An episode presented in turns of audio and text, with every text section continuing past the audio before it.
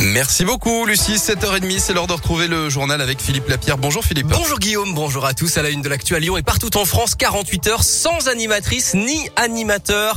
Plusieurs syndicats et le collectif France Animation en lutte appellent à une grève contre la précarité aujourd'hui et demain. Ils demandent la fin des contrats précaires et des temps partiels subis. Ils réclament aussi des hausses de salaire et de meilleures conditions de travail parce que souvent, eh bien, ils font de la garderie sans pouvoir proposer de vraies activités aux enfants qu'ils encadrent. Il y a des rassemblements dès aujourd'hui dans la région et une manif demain devant le ministère de l'Éducation. Grève également à la SNCF. Le trafic TER a été très perturbé hier autour de Lyon. Une nouvelle journée de mobilisation est prévue vendredi pour les salaires, les moyens humains et les conditions de travail. Ils ne veulent pas quitter leur hôpital. Soignants et patients de l'hôpital Henri Gabriel à Saint-Genis-Laval, spécialisés dans le handicap, se sont rassemblés hier matin devant le siège de la métropole de Lyon. Manif pour refuser le transfert de l'activité vers le Vinatier envisagé par les hospices civils de Lyon. Florence y a été soignée pendant un an et demi. On peut pas déraciner un hôpital de rééducation comme celui-ci sur le site du Vinatier. Henri Gabriel, il y a juste à le rénover. La rénovation nous permettrait d'avoir 250 lits au lieu de 205 lits. Il me semble essentiel de défendre ce site qui est un bassin de vie extraordinaire pour se reconstruire. Quand on ne peut plus bouger, ben, comment dire, sortir son lit sur la terrasse face à un parc boisé de 10 hectares, autant vous dire que vous voyagez même si on peut plus marcher. Je n'ai jamais eu, et je le dis, de ma vie, une rééducation comme celle-ci à la pointe. Et là, on parle de spécialistes, de kinés, neuro, et qu'on ne trouve pas dans tous les centres. Et un groupe de travail a été formé avec euh, l'association de sauvegarde de l'hôpital et des élus de la métropole. Des décisions sont attendues dans les prochaines semaines. Dans l'actualité à Lyon, le radar chantier de la montée de Choulan dans le 5e a été retiré. Il avait été installé pour faire baisser la vitesse après deux accidents mortels en juin dernier. Plus de radar, mais la police a mené une opération de contrôle hier après-midi.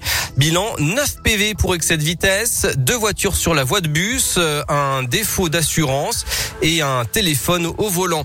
Un appel à témoins lancé après l'accident de vendredi dernier dans le 6e arrondissement de Lyon. Un jeune homme à trottinette sur la piste cyclable avait euh, été renversé par une voiture vers 22 heures à l'angle du cours Lafayette et du boulevard euh, Jules Favre. Une nouvelle opération de vaccination à la Pardieu. Le centre commercial euh, va devenir un vaccinodrome provisoire contre le Covid de demain au 8 janvier. Dans le Rhône, le taux d'incidence du Covid atteint 732 cas pour 100 000 habitants. Et le conseil scientifique recommande du bon sens avant les fêtes de fin d'année face au risque de croissance rapide du variant Omicron. Éviter les grands rassemblements, utiliser le pass sanitaire et le masque. Pour les repas de Noël, limiter le nombre de participants, faire des tests avant et puis aérer régulièrement. Le conseil scientifique recommande aussi de renforcer le télétravail et la vaccination des soignants.